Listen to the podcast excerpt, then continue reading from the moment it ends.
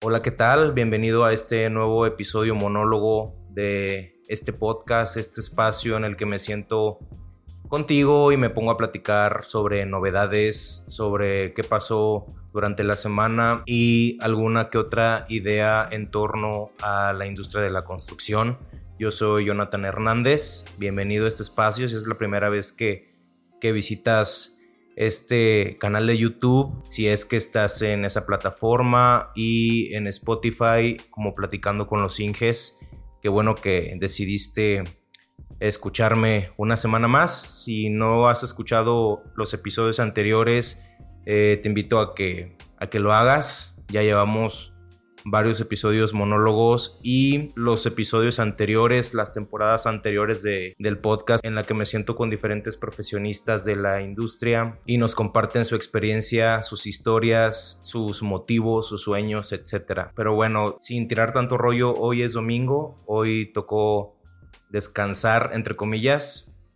Eh, estoy grabando ya por la tarde, está haciendo un calor infernal que no tienes idea. Aquí en la ciudad de Monterrey está haciendo un calorón de aquellos. Eh, y pues bueno, vamos a empezar. Recientemente estuve viendo en Netflix esta serie documental que trata sobre las crónicas del taco, de hecho así se llama. Y uno de los episodios que más me llamó la atención es uno que hablaba sobre Las Vegas, sobre cómo se detonó la construcción a raíz de pues su contexto histórico que eh, eh, decidieron cambiar como que la, perspectiva de esta ciudad y eso detonó bastante construcción ya hace varios años y algo que, me hizo mucho clic con, esto es pensar que la construcción eh, está a la vanguardia prácticamente. La construcción se debe al desarrollo, la construcción está siempre al pie del cañón y déjame explicarte por qué. En el sector inmobiliario se detona la construcción de vivienda, de edificios, de centros recreativos, eh, centros comerciales. En el sector industrial se detona la construcción de parques industriales, naves industriales, bodegas, centros de distribución. Cuando hablamos de turismo, hablamos de construcción de igual, centros de entretenimiento, hoteles, em, vivienda también. Con el sector energético, pues se detonan centrales hidroeléctricas, parques eólicos. Cuando hablamos también de transporte, pues se detona lo que son las vías terrestres, puentes, túneles y demás estructuras secundarias que se ven a lo largo de las carreteras fluviales, eh, estabilización de taludes con diferentes métodos. Y bueno, se detona un sinfín de actividades en torno a la industria de la construcción y ni se diga el gobierno, cuando hablamos de gobierno, cuando hablamos de alguna administración pública en particular, va de la mano con nueva construcción, con obra de rehabilitación, con obra de urbanismo. Y sí, hay un sinfín de factores que detonan lo que es esta industria de la construcción, eh, donde surge la necesidad de construir tal cual. O sea, factores políticos, factores económicos, factores sociales, etcétera. Entonces, em, quizá me hizo clic cuando en, el documental, en el, y eso fue lo que me hizo clic en este documental, más allá del, más allá del, del más allá del tema gastronómico, de, de la historia de las personas que emprendían negocios en torno a, a, los tacos, a la comida mexicana, me dio como que mm, esa idea de pensar, pues hay un sinfín de factores que impulsan a la industria de la construcción. Mm, la industria de la construcción, la construcción, los constructores, los desarrolladores, arquitectos, ingenieros, todas las personas que estamos involucradas en estos proyectos eh, que son detonados gracias a estos factores que determinan o que impulsan el requerimiento o la necesidad de construir. Y nos debemos a eso. La construcción siempre está al pie del cañón, siempre está a un lado de esa innovación, de esa creación de cosas, a esa creación de infraestructura, a ese, a ese requerimiento, esa necesidad. Y, y sí, em, También estuve viendo, este fin de semana fue puro Netflix, eh, no todo es trabajo. Estuve viendo el show de Franco Escamilla de Boyerista Auditivo y me llamó la atención una parte en la que platica la historia de Eric Musambani, eh, famoso por ser el nadador que no sabía nadar y que representó a Guinea Ecuatorial en los Juegos Olímpicos de Sydney del 2000. Eric Musambani fue famoso por hacer los 100 metros libres en un minuto 52, lo cual es un tiempo eh, demasiado lento. De hecho, tiene el récord de el, tiempo más lento en la historia de, la, de, los Juegos Olímpicos y aún así logró terminar la competencia. Eh, de ida se hizo los 50 metros con esta técnica de eh, malísima de no de tener siempre la, la, cabeza afuera del agua, lo cual los que los que nadan o los que saben de natación pues sabrán que no es una buena técnica. De hecho, esta persona no sabía nadar y dio los 50 metros y de regreso ya, ya estaba dando todo de sí, casi se ahoga, pero logró terminar la competencia. Pero lo interesante no fue eso y ahí te va, por eso lo menciono en este episodio.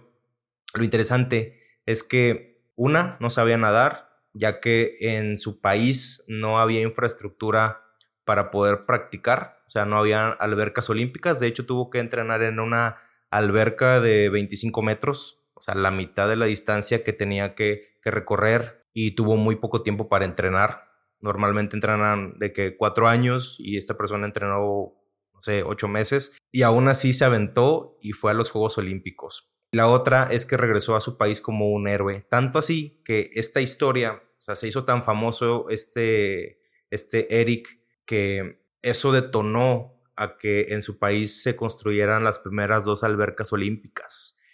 Y eso fue un factor determinante para poder detonar esa construcción. Eh, y se me hizo muy chusca la historia porque pues, la falta de oportunidades, el valor de este hombre de sin saber nadar aventarse persiguiendo un sueño y aunque, obviamente, aunque perdió, aunque no dio un buen papel, aunque no sabía nadar, pues regresó como un héroe y gracias a él se comenzó a desarrollar o a impulsar eh, este deporte pues en su país gracias a la construcción de, estas dos albercas olímpicas. Y fíjate que incluso hablando de deporte, te cuento que esta semana me tocó llevar el carro a, a la agencia para darle, darle mantenimiento y pues tú sabes que esos tiempos son bastante lentos. Entonces, eh, pues ya llegué por el carro, etcétera. Igual, esta semana ha sido bastante calor, entonces como que ya me estaba pegando muchísimo el sueño, entonces me fui a la sala de espera y agarré un periódico local y empecé a hojearlo y me detuve en la página donde venía una nota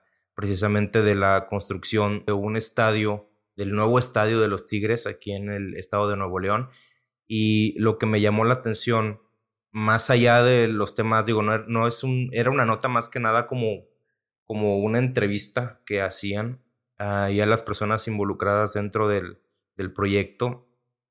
Eh, hacían alusión al tiempo de ejecución de este proyecto, ya que pues al parecer lleva bastantes años eh, en, en, esta etapa de planeación y gestión de permisos y demás.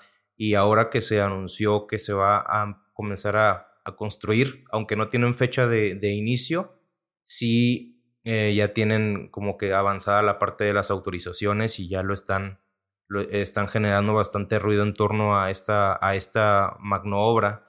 Y eh, además de los cuatro años de ejecución, por lo que alcancé a, a, leer, fue que a pesar de que la obra tal cual el estadio vamos a tardar mínimo cuatro años de aquí en adelante para poder verla construida, van a comenzar por diferentes etapas para mm, no tener que esperarse al primer, al arranque de la obra para poder eh, pues avanzarle, ¿no? Al parecer van a comenzar con la construcción del estacionamiento. Eh, sí, eso fue lo que más me llamó la atención. Para no quedarme corto con, con este tema, me prometo que me voy a empapar un poco más. Vamos a ver si podemos llegar a la persona correcta para poder em, tener información y novedades de sobre la construcción de esta, de esta obra, eh, sobre todo porque la tenemos aquí eh, a la mano. en el mismo, en la misma ciudad donde vivo. Y bueno, este, este episodio eh, monólogo está un poco breve. Realmente estoy tratando de generar este hábito de, de, semana con semana grabar un episodio sobre ideas que se me vienen a la mente, sobre novedades de las que me voy enterando, quizá un poquito de todo, de cómo me está yendo actualmente de la obra en la que eh, estoy involucrado desde la parte de la supervisión, todos los contratos que, que tengo a cargo ya vamos en etapa de cierres, los primeros contratos ya los estamos cerrando. Si no tienes la experiencia como que en esta etapa, lo más complicado de una obra es obviamente el arranque, pero un poquito más me atreveré a decir que es el cierre y la entrega de, de la obra. Esta obra es un parque enorme, es un kilómetro lineal de parque, son seis hectáreas de terreno y se repartió en diferentes contratistas eh, cierta área para construir. Estamos eh, haciendo entregas parciales, entonces pues eso te lleva a repetir, a repetir el mismo proceso de entrega-recepción n veces, n contratos que, que tengas a cargo. Y bueno, hay muchos temas que ver. Sí he estado algo ocupado. A eso también se debe un poquito la falta de contenido de este episodio, pero no me quería quedar sin publicar. Y pues bueno, de eso se trata también, ¿no? Se, trata de, platicarte un poco de cómo va la cosa. Por ahí estoy grabando desde la nueva cámara. Para los que eh, me están viendo en YouTube, pues este es eh, es un nuevo, nuevo, equipo para, para poder producir eh, la siguiente temporada del podcast, que estoy bastante emocionado. Ya estamos a nada de poder comenzar con las grabaciones que, que ya, tengo, ya, tengo agendadas y, y, pues bueno, es un poco de todo, es, es, es, estar preparando el equipo, estar preparando los invitados, eh, también estar gestionando las visitas de las siguientes obras de las cuales vamos a estar generando contenido. Estamos preparando todo porque se viene un trabajo bastante pesado, pero el resultado al que queremos llegar está, está muy padre. Entonces, paciencia, paciencia para los que están pidiendo los videos en obra. Les prometo que, van a estar muy, muy, muy chingones. Y pues nada, yo agradezco bastante que dediquen eh, ya sean los 40 minutos del podcast, la mitad del podcast o, los clips que de repente eh, eh, vamos publicando en las redes sociales. No importa, cualquier tiempo que invertido a este proyecto, los likes, eh, las veces que se comparten eh, pues los, los, clips o los comentarios se agradecen bastante. Me hacen sentir que no estoy hablando solo a, la cámara, que no estamos generando contenido en vano.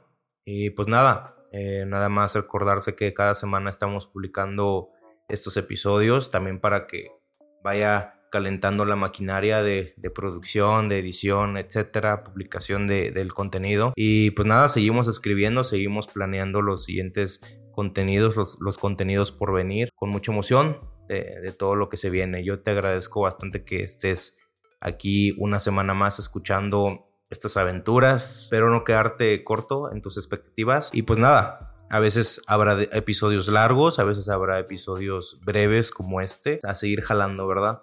A seguir trabajando. También si tienes alguna historia que compartir, si te interesa publicar con nosotros, quieres compartir alguna experiencia, alguna idea que tengas, no dudes en, mandar un mail, en mandar un mensaje por las redes sociales. Ahí estamos al pendiente. Y nada, yo me despido. Nos vemos en el siguiente episodio monólogo y en el siguiente contenido que estaremos publicando en este canal. Nos estamos viendo y escuchando donde quiera que estés atento de este contenido. Nos vemos.